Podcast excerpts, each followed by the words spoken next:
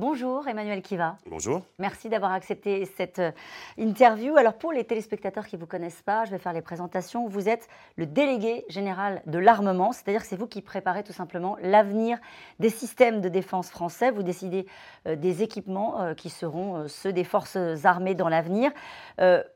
par définition, et ça fait d'ailleurs partie du secret de votre fonction, c'est vous aussi euh, qui savez ce que euh, les autres pays euh, disposent comme, comme armement et développent comme armement. Pour commencer cette interview, je voudrais vous montrer une petite vidéo. Voilà, je vous laisse appuyer. Absolument. Allez-y.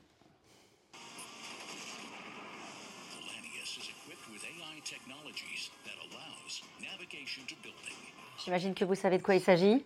Vous avez compris, ce sont tout simplement des systèmes de drones. Alors attendez, je vais refaire. Voilà. Donc j'imagine que vous avez compris de quoi il s'agit. Ce sont évidemment des systèmes de drones autonomes qui sont capables euh, d'identifier leurs cibles avec de l'intelligence artificielle. Euh, ça, existe déjà, ça Ça, ça existe déjà, absolument. Euh, je vais d'ailleurs en profiter pour rectifier quelque chose. Vous avez dit que je décidais du futur du système de défense, pas tout seul. On décide de ça, évidemment, avec l'état-major des armées, les états-majors d'armées. Donc c'est un dialogue continu sous le, pilotage du ministre des Armées. En l'occurrence, des drones autonomes comme, ceci, ça existe, ça continuera à exister, mais vous avez vu peut-être dans la vidéo qu'il y a toujours un contrôle humain dans la boucle. C'est intéressant, c'est la dernière image. Celui qui décide de tirer, effectivement, c'est à un moment donné, c'est euh, le soldat. Euh, c'est le soldat. C'est ce qu'on appelle la, permanence de la responsabilité du commandement. C'est-à-dire que lorsqu'on parle de létalité, lorsqu'on a des systèmes d'armes, on parle de SALIA, hein, des systèmes d'armes létaux intégrant de l'autonomie, eh bien, ce n'est pas la machine qui va décider de tirer si l'opérateur humain n'en a pas décidé ainsi. Pour l'instant Ah, pour l'instant, euh, aujourd'hui, dans les règles que euh, la France se fixe, on a des lignes rouges.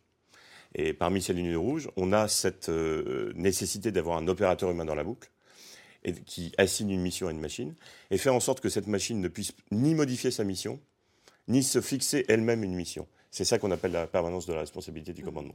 Et la décision de tir sera toujours prise par, euh, par un, humain, pour l'instant en tout cas. Elle sera prise par un humain. Ça peut être une décision de tir a priori, vous allez vers telle cible et vous la détruisez, mais la décision est prise par un humain, ou sur le vif lorsqu'on a le temps de le faire. Mhm. Euh, la France développe des systèmes similaires? La France développe des systèmes de drones avec de l'intelligence artificielle. Vous avez peut-être entendu parler du système de combat aérien du futur. Le système de combat aérien du futur, c'est quoi? C'est un avion avec ce qu'on appelle un cloud de combat, c'est-à-dire de la connectivité accrue, et des ailiers dronisés. À savoir, ça veut dire. Alors un ailier dronisé, c'est un, euh, avion robotisé autonome qu'on peut aller envoyer pour protéger ou pour saturer les défenses ennemies. Mhm. Et donc ça, ça nécessite d'avoir des capacités de désignation de cible, de reconnaissance de cible. Mais si, je vous donne un exemple, le pilote doit réassigner une cible, c'est toujours sous son contrôle et ce n'est pas la machine qui décide de le faire. Mhm. Euh, est-ce que vous avez été surpris par euh, l'avènement de l'utilisation des drones euh, pendant la guerre en Ukraine? Est-ce que c'était la suite logique de ce que vous aviez vu comme évolution dans les précédents conflits? On était préparé, on savait, on savait que ça allait être la guerre des drones, ce qui se passe en Ukraine? Très honnêtement, oui. On l'a vu dans le Haut-Karabakh, on l'a vu depuis un certain temps dans le Levant, notamment ce qu'on appelle le nivellement, c'est-à-dire l'utilisation et le détournement malveillant de drones civils, donc euh, Bakou est disponible pour tous, pour utiliser et pour avoir des effets militaires sur le terrain.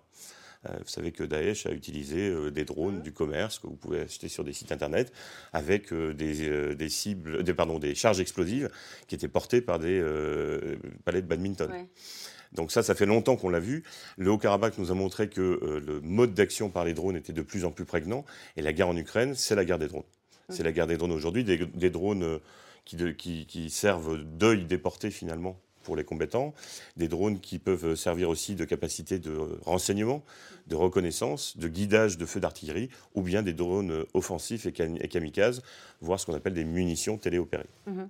Euh, longtemps, la France n'a pas investi dans l'utilisation euh, de ces drones militaires. D'ailleurs, vous avez vous-même reconnu qu'on avait pris du retard en la matière. Pourquoi est-ce qu'on n'a pas pris ce virage-là au moment où il fallait le prendre? On n'y croyait pas? Je pense qu'il y avait une, erreur de, collective d'appréciation de l'importance de cette rupture technologique qui est aujourd'hui véritablement devenue une rupture géostratégique dans l'art de la guerre.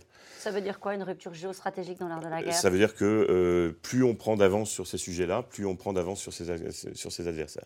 Et effectivement, euh, on a raté ce virage-là. Alors, il a dans été... quelles années à peu près? Oh, c'était, c'était dans les années 2000, 2015, de, oui, 2010, 2015. D'abord, on a commencé à faire des drones. Ensuite, on s'est rendu compte qu'il fallait les armer. effectivement, cette décision d'armement des drones, alors de tête, elle a dû avoir lieu aux alentours de l'année 2018. Euh, on a armé nos gros drones, par exemple euh, les Reapers aujourd'hui. Euh, on arme. C'est pas la même utilisation. Alors, ce sont des, drones qui sont pas des micro-drones, effectivement, mais qui portent des armements qui sont des bombes conventionnelles et qui les portent de manière, de manière autonome. On va armer ce qu'on appelle le patrouilleur. Le patrouilleur, c'est le futur drone de l'armée de terre, ce qu'on appelle le SDT, mm. euh, peut, c'est la, taille d'un planeur à peu près, qui va être euh, bientôt armé. Et c'est d'ailleurs pris en compte dans la loi de programmation militaire 2024-2030. Euh, c'est pas du tout les images qu'on a vues là. C'est pas, pas du tout le même, la même stratégie. Mais on travaille là-dessus aussi. On travaille là-dessus dans les limites du cadre éthique que, que, nous avons fixé, mais nous faisons des expérimentations pour ne pas être déclassés. C'est intéressant, vous parlez du cadre éthique. On a tous le même. je voudrais vous montrer une autre image. Euh, c'est euh, donc des images qui nous viennent de Chine. On voit un essaim de drones euh, qui se balade, là pour le coup dans une forêt. Mhm. Alors les drones en essaim, ce sont des choses que on expérimente également. Ouais. Avec quel but? Alors là, évidemment, c'est assez impressionnant sur ces images, mais à quoi ça peut servir dans un conflit? Alors dans un conflit, ça peut servir à saturer les défenses, les défenses ennemies.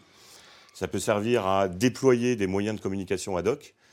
Euh, vous êtes déployé dans un champ de bataille, vous n'avez pas d'antenne Wi-Fi, vous n'avez pas de, système de communication. Eh bien, chaque drone peut constituer le nœud d'un système de communication qu'on va déployer euh, lorsqu'on en aura besoin. Et puis ça, peut servir de manière euh, agressive. Euh, un essaim de drone qui s'abat sur une cible militaire. Alors, soit qui s'abat, soit qui détourne l'attention de systèmes militaires, soit qui brouille les communications ou bien qui fournit des services comme le réseau de communication. Mais est-ce que ça, c'est déjà utilisé sur des terrains de conflit? Alors ça, c'est en expérimentation. Euh, c'est utilisé effectivement euh, vous avez des attaques de drones en, écran, euh, en essaim pardon, qui, sont, qui sont faites en Ukraine. D'accord. Typiquement, euh, c'est facile de prendre 10, 20 drones et de, les faire partir ensemble. Vous dites c'est facile, vous dites c'est facile. Ce qu'on entend dans cette vidéo aussi, c'est qu'il n'y a que l'intelligence artificielle et ce qu'on voit dans le film, c'est qu'il n'y a que l'intelligence artificielle qui, à un moment donné, permet de piloter ensemble, intelligemment, euh, un essaim de drones. Bah, vous avez vu euh, que partout maintenant, on voit des spectacles euh, qui, au lieu d'utiliser des feux d'artifice, utilisent des essaims de drones. Donc on a bien cette capacité d'utiliser une coordination un petit peu autonome avec de l'intelligence artificielle pour que le comportement de l'essaim soit coordonné. Ce qui est plus compliqué, c'est que chaque drone puisse se coordonner lui-même avec de l'intelligence artificielle pour réaliser sa mission. Nous faisons des expérimentations pour voir à quoi la France, pour voir à quoi ça pourrait servir, mais aussi pour voir comment on peut lutter contre ces essaims de drones C'était la question que je voulais vous poser. Euh, est-ce que ces essaims de drones, ça change aussi, j'allais dire, la stratégie militaire? Euh, Est-ce qu'on est obligé de se défendre d'une autre manière quand on sait qu'on peut voir arriver 40 ou 50 drones en même temps sur une même cible? C'est des choses qui n'existaient pas quand euh, on, s'entraînait même sur des terrains militaires. Alors on travaille justement avec les états-majors d'armée, avec la marine, avec l'armée de l'air, l'armée de terre, justement pour pouvoir voir ce qui est possible technologiquement et s'y adapter et pour les arrêter. Et la problématique, vous disiez, quand on les voit venir, vous ne les voyez pas venir. Pourquoi on ne les voit pas venir? Parce que c'est un drone, c'est tout petit, c'est très, très discret. Quand ça vole à 100 mètres d'altitude, vous ne l'entendez même pas. On les voit par les radars, si vous parlez par exemple d'un bâtiment militaire Ça dépend de la couverture radar, ça dépend des radars et ça dépend de la manière dont ils, dont ils arrivent.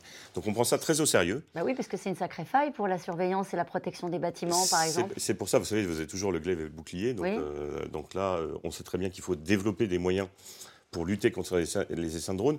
La difficulté, c'est quoi? C'est que ces essaims de drones, c'est beaucoup des drones du commerce. Mm. Or, la lutte anti-drone, c'est pas dual, c'est pas quelque chose qu'on développe pour le domaine euh, civil, grand public. Donc, il nous faut trouver euh, les moyens de neutraliser ces drones. Il y en a plusieurs. Hein. Euh, il y a les armes laser qu'on a déjà expérimentées. Il y a les armes micro-ondes. Alors ça, c'est intéressant parce que les micro-ondes, c'est en gros, vous grillez les circuits électroniques des, drones et vous pouvez ouvrir le faisceau, ce qui vous permet de neutraliser plusieurs drones à la fois. Et puis, vous avez des drones intercepteurs de drones ça sur les, micro-ondes, mhm. euh, ça peut se faire au-dessus d'une centrale nucléaire, par exemple euh Alors oui, avec une difficulté, c'est est-ce que vous avez envie que le drone tombe? Si c'est un drone d'observation qui fait du renseignement, vous pouvez le brouiller, il va retourner à sa source où il va, va atterrir. Vous pouvez griller ses circuits, il va tomber. Mhm. En revanche, s'il est porteur d'une charge on n'a pas envie qu'il tombe. Militaire, on n'a pas envie qu'il tombe. C'est pour ça que je vous disais, il y a par exemple des drones intercepteurs de drones qui vont utiliser un filet Et donc ça, c'est une expérimentation en cours et c'est un programme que nous avons lancé pour pouvoir capturer des drones et les emmener loin des effets euh, que l'on ne souhaite pas atteindre. Capturer les drones, ça peut se faire euh, de manière euh, digitale, c'est-à-dire brouiller leur message pour leur donner un autre, une autre consigne. C'est ça dont vous parlez? Je parle de ça, mais je parle aussi d'un effet physique. On va carrément envoyer un drone avec un filet qui va capturer un drone adverse et qui va nous le ramener, comme on va à la pêche. Vous avez dit à l'instant, euh, les drones, on les trouve dans le privé. Les acteurs privés jouent un rôle, parfois sur le terrain militaire. Pourquoi je vous pose cette, cette, question? On a appris dans une biographie qui lui est consacrée et qui vient de sortir que Elon Musk a coupé le réseau de communication Starlink pour stopper une attaque ukrainienne mhm. et empêcher des drones euh, sous-marins ukrainiens de lancer une attaque euh, sur la flotte russe en mer Noire. Donc là, pour le coup, c'est le privé qui devient un acteur sur le terrain militaire? C'est effrayant? C'est pour ça qu'il faut conserver notre autonomie stratégique et faire en sorte que nous ayons les systèmes dont nous avons besoin sans devoir compter sur une action du privé pour pouvoir les, mettre en. Mais vous le saviez, ça, vous? Oui, bien sûr. Ah oui. Bien sûr, bah, c'est une, la guerre en Ukraine a surpris tout le monde. Et évidemment, cette corrélation, cette intrication entre le privé et le public a été un des facteurs d'étonnement euh, qu'on a pu constater, euh, qu'il s'agisse de euh, réseaux de communication, qu'il s'agisse de drones, qu'il s'agisse de satellites ou autres. Donc à l'avenir, ça veut dire quoi par rapport à cette, cette histoire que je viens de raconter sur Elon Musk? Ça veut dire qu'il faut qu'on ait la maîtrise de nos réseaux, y compris de nos réseaux de satellites, total, parce que là, il a complètement coupé. ça montre qu'on on, ne peut pas compter uniquement sur le monde civil pour nous défendre et qu'effectivement, il nous faut conserver des capacités d'autonomie stratégique et d'ailleurs une base industrielle et technologique forte en matière de défense. Et c'est le rôle aussi de la DGA de pouvoir arriver à euh, dialoguer avec tous les acteurs. Il y a 4500 entreprises en France euh, qui, font, qui sont utiles pour la défense et qui nous permettent de garder la maîtrise de notre avenir. Sur le terrain ukrainien, on a découvert des faiblesses françaises, des faiblesses d'une manière générale de, euh, on a découvert des faiblesses. Alors, les faiblesses françaises, vous doutez bien que je ne vais pas, euh, le cas échéant, euh, vous le dire. Mais en l'occurrence, vous aurez essayé. Mais en l'occurrence, on a découvert effectivement toute l'importance du brouillage électronique, de la guerre électronique. Euh, qui est euh, employé par euh, notamment la, Russie, et le fait d'être résilient à ce type de, technologie. J'ai peur de ne pas comprendre ce que c'est que la guerre, le brouillage électronique dans la guerre. Bah, vos drones, ils, ils, ont plusieurs manières de, fonctionner, mais ils ont besoin souvent de liaison de données et de savoir où ils se trouvent et de communiquer. Euh, si vous envoyez des signaux de guerre électronique, c'est-à-dire qu'ils vont brouiller, qui vont neutraliser ces capacités de communication, votre drone ne fait plus rien. D'accord. On les rend aveugles, hein, inopérants. Euh, qu'est-ce qui vous a surpris ou continue d'ailleurs de vous surprendre dans ce que vous constatez euh, sur l'usage des, armes en Ukraine et sur ce qui s'est passé pendant, depuis le début de la guerre en Ukraine? Alors je pense que d'abord il y a une espèce de, de contraste qui est assez saisissant entre une guerre super technologique, on va parler des drones, on va parler de la guerre électronique, et puis une guerre de tranchées. On redécouvre la frappe euh, sol-air et air-sol, la frappe longue portée, le rôle de l'artillerie. On a été surpris également sur le fait que toutes les capacités hyper technologiques qu'on prêtait euh, à la Russie euh, il y a quelques années, on parlait beaucoup du char T-14 Armata.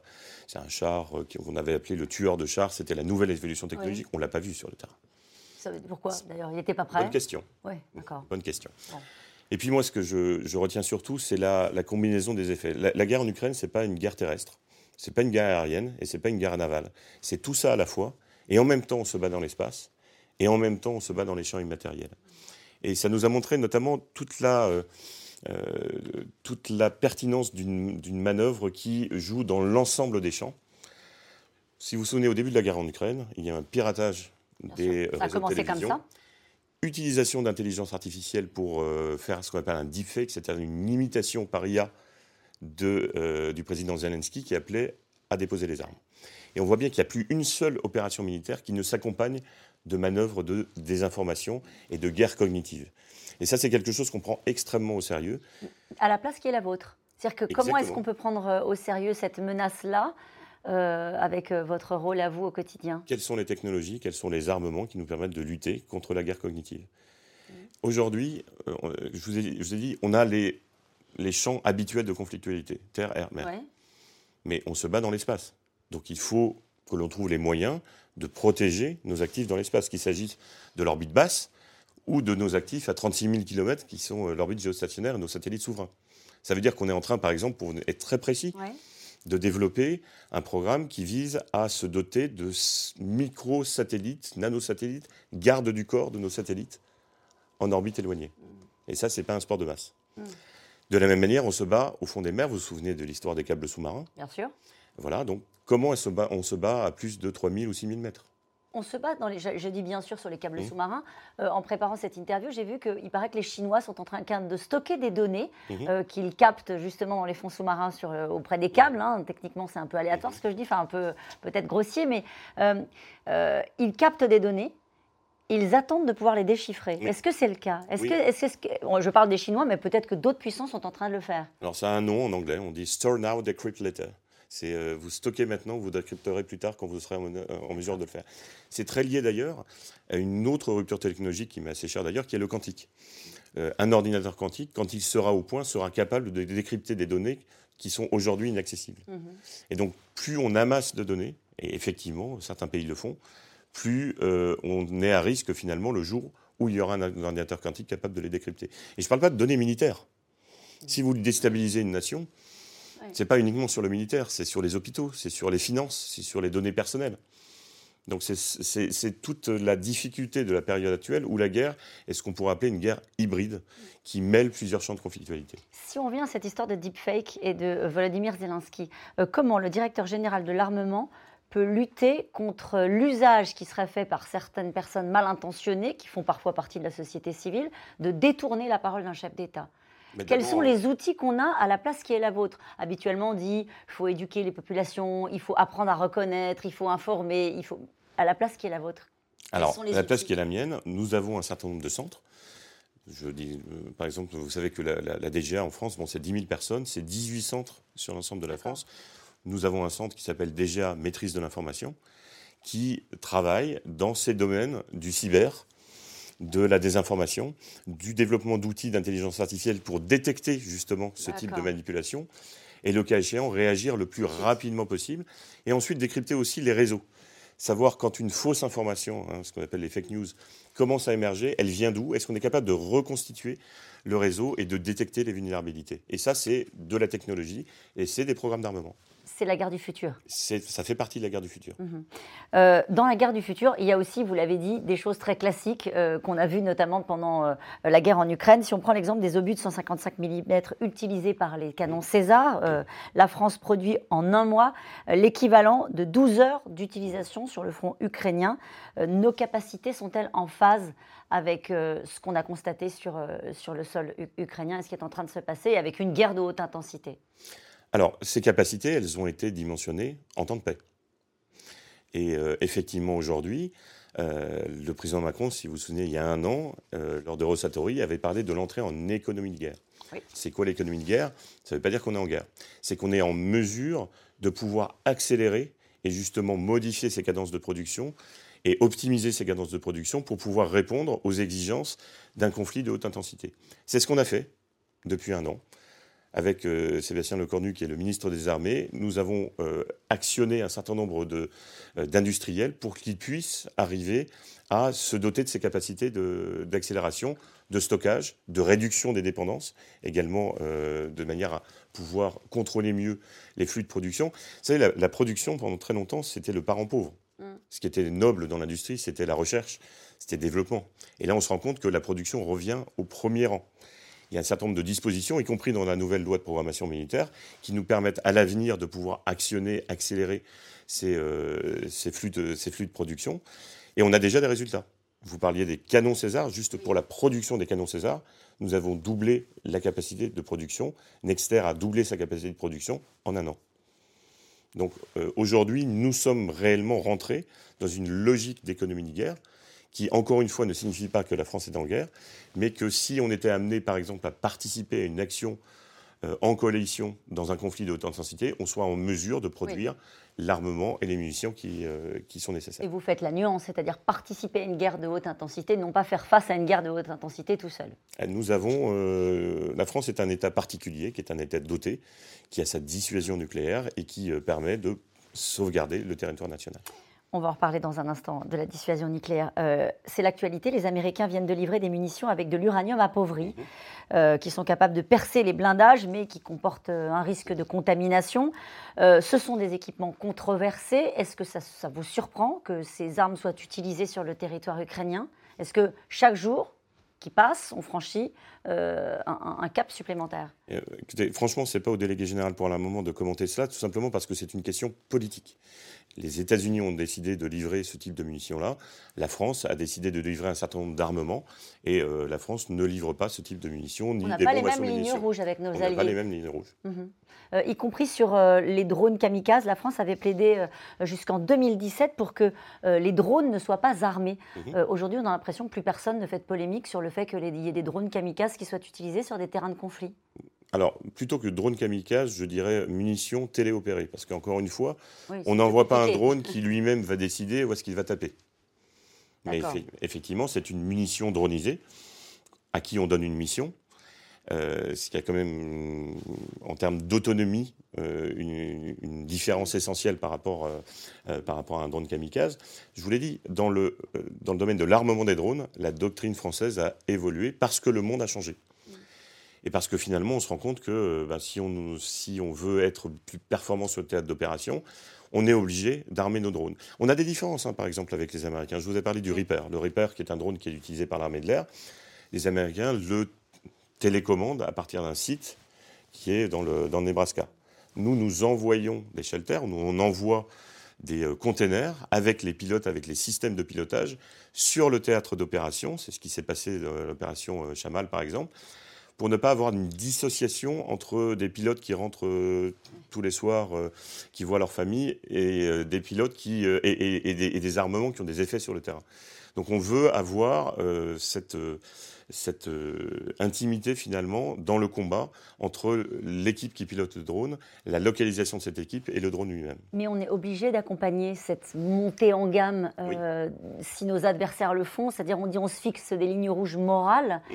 Euh, mais au fond, si nos adversaires ne le font pas, on est obligé d'accompagner cette, cette mutation-là. Ce n'est pas pour autant qu'on va se désengager de tout euh, cadre d'éthique. Vous savez, la France est, l'un des premiers pays à s'être doté, il y a deux ans, d'un comité d'éthique de la défense. Mm. Et dans les deux premiers euh, travaux qu'on a demandé à ce comité, il y avait ce qu'on a appelé le soldat augmenté et les SALIA, les systèmes d'armes létaux intégrants d'autonomie, que d'aucuns appellent les robots tueurs. Et les résultats des euh, réflexions de ce comité d'éthique, c'était quoi? Premièrement, il faut toujours continuer la recherche dans ce domaine pour ne pas être déclassé. Mais on va se fixer un cadre d'engagement éthique, moral, qui nous permet de euh, définir des règles. Respect du droit international, permanence de la responsabilité du commandement, maintien d'un humain suffisamment dans la boucle, et je vous rappellerai que lors du concile de Latran en, 1139, l'arbalète était décrite comme une arme inhumaine capable de tuer à distance. Donc ce n'est pas l'arme qui fait la, doctrine, c'est le cadre d'emploi qu'on se donne autour. Précisément, quand vous parlez de l'arbalète, on a l'impression qu'avec euh, la recherche, avec les développements, on fait des armes de toute façon de plus en plus meurtrières. C'est ça le sens de la recherche, c'est ça euh, le sens euh, du, développement, de l'innovation en matière d'armement? Je ne sais pas ce que veut dire meurtrier. le, le, on est plus meurtrier avec un essaim de, de drone, par exemple, au-dessus d'une maternelle qu'avec une arbalète. Ça, on est, on est d'accord. Mais on est aussi beaucoup plus efficace avec une arme extrêmement ciblée qu'avec un, obus qui va euh, détruire tout à, 100 mètres de distance. Donc on est plus efficient de plus en plus et on a des nouveaux modes de combat. Charge à nous, démocratie, euh, avec des règles d'éthique, des règles morales, de définir le cadre d'engagement. Et ça, c'est pas à la DGA de le faire, mais nous le faisons euh, tous ensemble au, au, sein du ministère des Armées pour être sûr qu'on ne va pas aller vers une euh, un détournement ou en tout cas une, accélération de capacités qu'on ne serait pas en mesure de maîtriser. Mais est-ce que ce n'est pas le terrain qui fixe les règles du jeu? Est-ce que ce n'est pas ce qui se passe sur le terrain qui, à un moment donné, oblige euh, Il nous oblige à nous adapter, mais pas à, à, changer nos règles morales. Mhm. Bon, encore une fois, je sors de mon couloir de ah nage. la DGA euh, est là pour justement permettre aux opérationnels de disposer des capacités dont ils ont besoin avec les équipements au juste niveau, charge ensuite euh, au ministère des Armées de fixer les cadres euh, d'engagement et les cadres éthiques euh, sur ces armes. Et ce que je retiens de ce que vous nous expliquez, c'est que charge à vous précisément et à vos équipes de ne pas être en retard. Absolument. Voilà, de ne pas prendre retard par rapport à nos potentiels adversaires. je voudrais vous montrer une autre vidéo. On parlait tout à l'heure des robots tueurs, regardez. Alors je connais cette vidéo. Oui. Qui est un fake. Hein. C'est un fake. qui est effectivement un montage. Ouais qui, est extraordinairement euh, anxiogène. C'est fait pour, mm. c'est très bien fait, c'est du très très beau marketing. Euh, et justement, bah, vous avez une très bonne illustration. Alors pour, euh, donc on voit un, robot qui va, qui va tirer et qui va tirer notamment dans un environnement où vous avez beaucoup de civils. Vous avez beaucoup de chances d'avoir des dommages collatéraux. C'est typiquement le genre de choses qui ne sera pas utilisé. Mm-hmm. Ça veut dire que ça existe? Non, non, à ce niveau-là, non, ça n'existe pas le, fait de ne plus envoyer des soldats se faire tuer sur le terrain, mais d'envoyer des robots, est-ce que ça, c'est la guerre du futur ou est-ce qu'on est dans la science-fiction? Non, je pense que c'est aussi le sens de, sens de l'histoire. Personne ne comprendrait qu'on envoie euh, euh, euh, des, humains, des humains pardon, devant une armée, une armée robotisée. Maintenant, ça pose un certain nombre de problèmes. Lesquels? Bah, Je vous donne un exemple. Vous avez, vous avez dans un pays, vous avez des enfants soldats. Si vous envoyez des robots, est-ce que vous autorisez les robots à tirer sur les enfants soldats? D'où la nécessité d'avoir toujours ce contrôle humain permanent et la, responsabilité de la mission. En, tant que et encore une fois, je sors de, mon rôle de DGA. C'est intéressant parce qu'en tant que directeur général euh, de l'armement, en fait, vous êtes toujours entre euh, l'innovation, l'accompagnement de l'innovation et de ce que peuvent éventuellement développer comme technologie nos futurs adversaires sur le terrain, et en même temps ce que nous sommes. Hum, bien sûr. Bien sûr, ça ne peut pas être euh, absent de, vos réflexions. Bien sûr que non. Et c'est pour ça qu'on a ce que j'appellerais une espèce de communauté de destin avec les forces armées. Nous, nous sommes l'autorité technique. La DGA, c'est l'autorité technique. On a les centres d'essai, nous avons des ingénieurs, nous spécifions en fonction du besoin militaire ce que, avec les industriels, comment les armes, comment les armements, les véhicules, les vecteurs mais aussi d'autres domaines. On ne fait pas que des armes, hein. on, s'intéresse à la santé, on s'intéresse au renseignement. Donc euh, tout ce dont les armées françaises ont besoin en termes de capacité, il y a l'autorité d'emploi, que sont euh, les armées, qui euh, fixent la doctrine d'emploi, et on travaille ensemble, main dans la main. On a une véritable communauté de destin. Est-ce qu'il y a un sujet sur lequel on est pionnier, on est en avance? On est en avance sur pas, sur pas mal de sujets, effectivement. Euh, on parlait du quantique. Le quantique, alors c'est euh, effroyablement compliqué à expliquer. Alors allez-y, essayez. non, le quantique euh, tire parti des, capacités finalement de la matière à un, niveau de détail infinitésimal qui ne sont pas les mêmes que le niveau de l'atome qu'on connaît.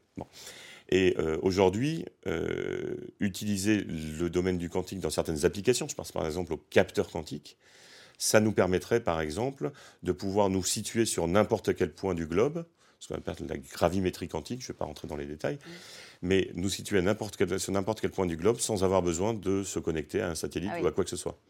Sur les horloges atomiques d'une précision absolue pendant 1000 ans. Euh, c'est le développement d'ordinateurs quantiques capables de traiter des problèmes qui prennent l'âge de l'univers sur des machines conventionnelles, des superordinateurs aujourd'hui, et qui serait décryptable, euh, ou en tout cas déchiffrable, en euh, une, minute ou une dizaine de minutes. Très utile euh, quand il s'agit d'armement, notamment où on parlait tout à l'heure de codage ou de décodage.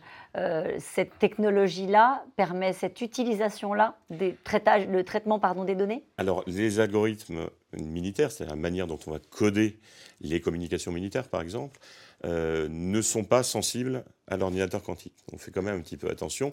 C'est très mathématique, donc euh, alors soit votre émission va faire, euh, faire deux jours, soit je vulgarise affreusement au risque de me non, faire en tout cas, haïr en, tout cas, on est, on est bon. La France, on, peut résumer comme ça peut-être? Dans les, dans les capteurs quantiques, on est, on est excellent. Et on a aujourd'hui des prototypes de gravimètres quantiques qui euh, volent dans, des avions expérimentaux, qui sont euh, aussi expérimentés à bord de, frégates de la Marine nationale, pour nous permettre de nous doter de cette capacité, qui est d'autant plus stratégique que les premiers États qui vont s'en doter ne le diront pas aux autres. Et donc, évidemment. Comme pour tout, non? Ah, ça dépend. Si vous voulez euh, montrer que vous avez des capacités de missiles balistiques, vous le montrez.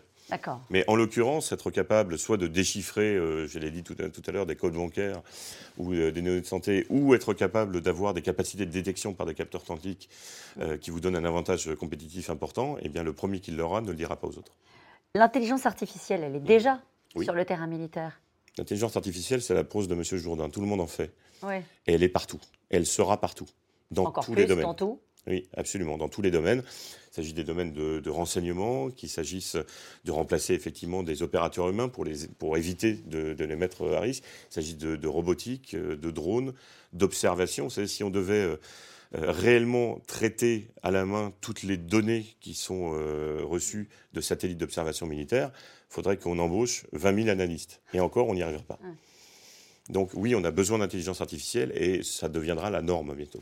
Pour faciliter le travail des soldats, pour... Dans des domaines aussi qui sont par exemple la maintenance. Avoir des, des véhicules qui vont vous dire quand ils sont le plus susceptibles de tomber en panne ou quand ils ont besoin d'avoir une révision avant qu'on les envoie sur le terrain et qu'on ait des difficultés pour, pour nous permettre d'acheminer de, de, les pièces. Donc elle est partout, effectivement. Et nous avons créé il y a deux ans la cellule de coordination de l'intelligence artificielle de défense qui est hébergée à l'Agence de l'innovation de défense au sein de la DGA et qui permet justement de pouvoir identifier des cas d'usage prioritaires de cette intelligence artificielle pour pouvoir accélérer dans le domaine. Euh, elle y est déjà et elle va, elle va se développer de manière euh, spectaculaire. C'est ça la suite. Euh, la guerre du futur sans l'IA, ça n'a pas de sens. Exactement. Mm.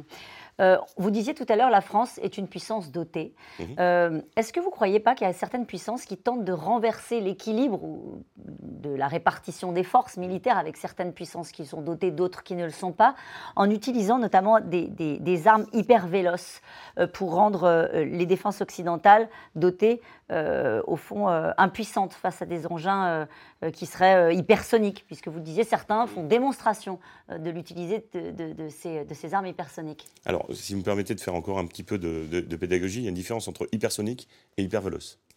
Hypersonique, c'est au-delà de Mach 6, au-delà de 6 fois la vitesse du son. Et hyperveloce, c'est être capable de manœuvrer à cette vitesse-là. Et ça, c'est extrêmement compliqué. Pour répondre très précisément à, notre question, à votre question, la dissuasion nucléaire ne se fonde pas sur la capacité à résister à des agressions adverses, mais sur la mm. capacité à infliger des dommages qui seraient tellement inacceptables que l'on ne nous attaque pas. Et je rappelle que nous avons deux composantes de la dissuasion. La dissuasion océanique, c'est-à-dire que quelque part en ce moment, vous avez un sous-marin nucléaire lanceur d'engins qui, si le territoire français était attaqué, serait en mesure de lancer une frappe. Et donc, nos ennemis le savent. Et la composante aéroportée, où là aussi, on est capable de lancer un missile nucléaire à partir d'un rafale n'importe où. Mais le fait qu'il dispose de ces armements-là ne fragilise pas notre. Euh, ça serait bien que s'il tire sur notre territoire, on aura une frappe en réponse qui infligerait des dommages inacceptables. C'est ça la doctrine de la dissuasion. Mm.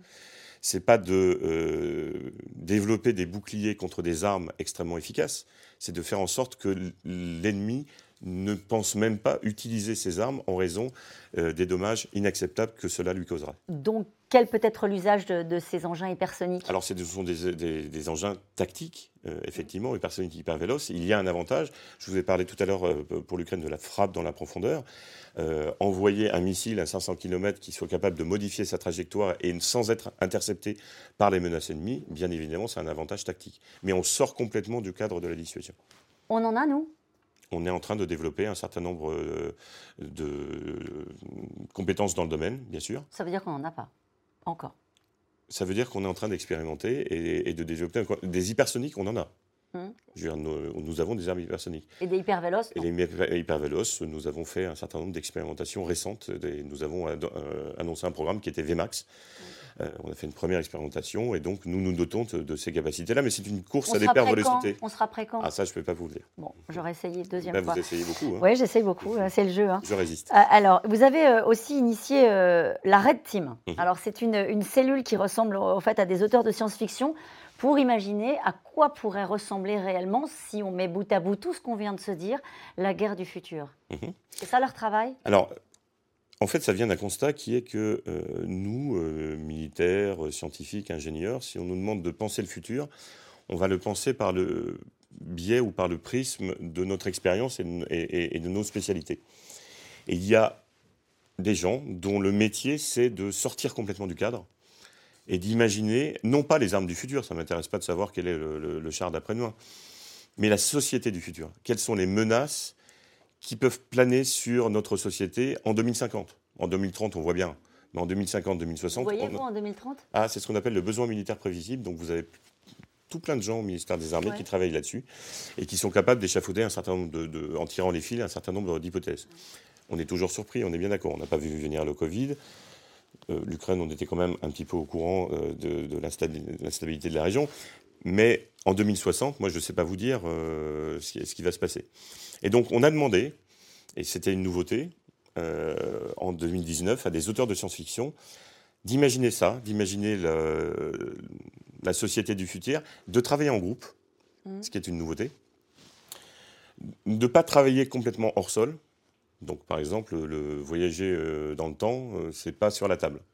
Mais de se dire, euh, voilà, est-ce que je peux prendre quelque chose et tirer le fil très très loin, rester dans ce qu'on appelle le cône de vraisemblance, tout en dégageant des menaces auxquelles on n'aurait pas pensé. Et ça marche. Alors, ça dit quoi? Alors, par exemple, vous savez qu'on développe le porte-avions de nouvelle génération eh bien, nos auteurs, dans l'un de leurs scénarios, alors les scénarios sont publics, hein, vous avez un site qui s'appelle redteamdefense.org, qui permet d'avoir une version publique, c'est-à-dire qu'on a enlevé tous les éléments un peu sensibles des scénarios, mais qui donne une bonne idée.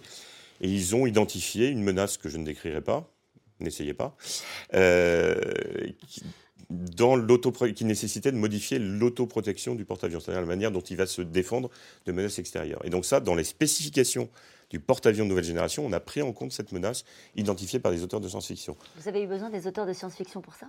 C'est pas qu'on a besoin, c'est que par essence, vous ne savez pas ce que vous ne savez pas. Donc si vous n'y pensez pas, et si vous voyez quelqu'un d'autre pense à quelque chose auquel vous n'avez pas songé, bah, finalement, euh, pourquoi ne pas l'utiliser? Autre exemple, euh, dans la, je vais essayer de ne pas me tromper, première saison, puisque c'est une expérimentation, il y a plusieurs saisons, eh bien il y a un, il y a un, scénario qui s'appelle... Euh, ah, ça, m'échappe, c'est pas grave. on peut le retrouver, non? Le scénario? Chronique d'une mort, mort, culturelle. Alors, on va refaire la phrase. Donc, dans la première saison, vous avez un scénario qui s'appelle Chronique d'une mort culturelle annoncée, où, vous, les, auteurs ont imaginé une société dans laquelle chacun voit la réalité par le prisme de ses intérêts. Donc, vous imaginez, vous avez des lunettes de réalité augmentées. J'en sais rien, vous êtes vegan, euh, vous allez dans un supermarché, vous verrez pas de viande. Et donc chacun a finalement son sa propre réalité. Mais en quoi c'est utile à, la DGA Alors, qu'est-ce qui se passe lorsque vous situez ce scénario dans une ville où vous avez une attaque bioterroriste, une crue centenniale, et vous devez exfiltrer vos, ressortissants? Et finalement, la parole militaire, la parole du gouvernement n'est plus écoutée puisqu'il n'y a pas qu'une seule réalité ce qu'on appelle la balkanisation du réel, et chacun, chacun voit la réalité et ne comprend pas ou ne croit pas la, la, parole officielle. Et ça nous a permis de lancer à la DGA un programme sur la guerre cognitive, c'est-à-dire la manière dont on doit disposer de moyens pour lutter sur la manipulation des perceptions, des émotions et de la cognition. Et ça, c'est un, un, programme qui est en cours, qui s'appelle Myriade, dont je ne parlerai pas, là aussi. Désolé, c'est très frustrant hein, de parler. Oui, quand même. Hein. Euh, euh, mais qui euh, commence à porter ses fruits, qui est suivi au plus haut niveau et qui nous permet d'anticiper. Et je, tiens à dire que ce, monde un peu particulier, nos auteurs l'ont imaginé avant que Facebook annonce le métaverse. Donc c'est très utile au quotidien pour faire les bons choix, y compris en matière d'investissement Absolument. Alors cela dit, la Red Team, c'est une expérimentation. Elle a duré 4 ans. Elle vient de se terminer avec une dernière saison. Encore une fois, vous pouvez tout, retrouver sur Internet. Et charge à nous de voir comment la passer à l'échelle, c'est-à-dire quelle sera la suite de cette expérimentation. Je peux vous dire que les résultats sont conclusifs, donc on va en faire quelque chose. On va sans doute pérenniser cette Red Team sous une forme ou sous une autre. On est en train de, de concevoir la suite. Est-ce qu'à la DGA, on sait ce que préparent les autres? Est-ce que c'est ici qu'on sait vraiment ce que préparent euh, les grandes autres puissances militaires? Alors, la DGA travaille avec l'ensemble des services, les services de renseignement en particulier. Et donc, évidemment, tout ce qu'on peut euh, capter, on le capte. Et c'est un jeu entre l'ensemble des grandes puissances. Donc, la réponse à votre question est oui. Et je ne peux pas vous en dire plus. Bon, j'aurais essayé. Merci beaucoup, Emmanuel Kema. Merci de nous avoir reçus. Avec plaisir. Merci d'avoir écouté C'est dans l'air. Comme vous le savez, vous pouvez désormais écouter l'intégrale, mais aussi l'invité ou vos questions à nos experts. Tous ces podcasts sont disponibles gratuitement sur toutes les plateformes de streaming audio. Et pour le replay vidéo, c'est sur France.tv, bien évidemment. À bientôt.